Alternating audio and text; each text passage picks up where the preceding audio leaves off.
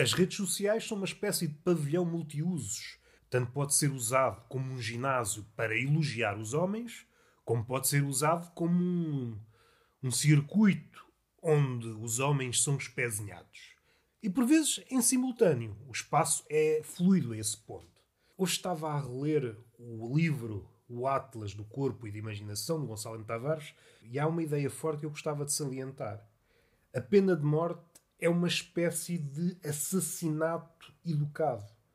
Continuando, matamos, mas depois de ouvir os dois lados.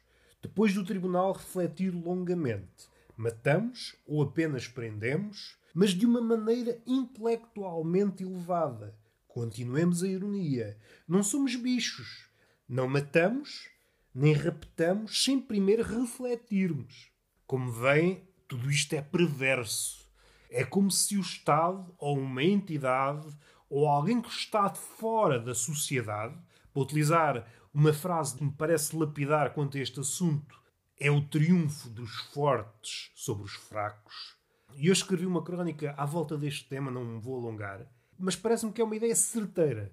A lei é sempre isto: o triunfo dos fortes sobre os fracos. É uma espécie de cerca. Daquelas cercas que nós vemos nos infantários.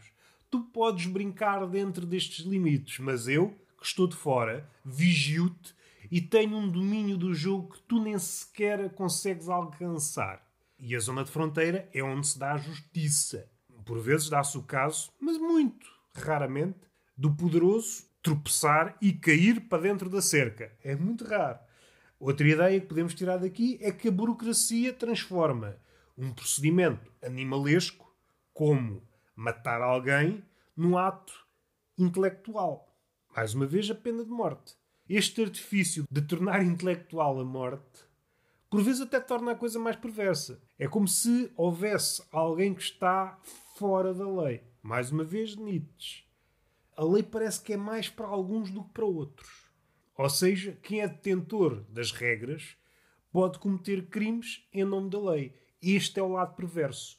Tu, que não tens poder, és um criminoso.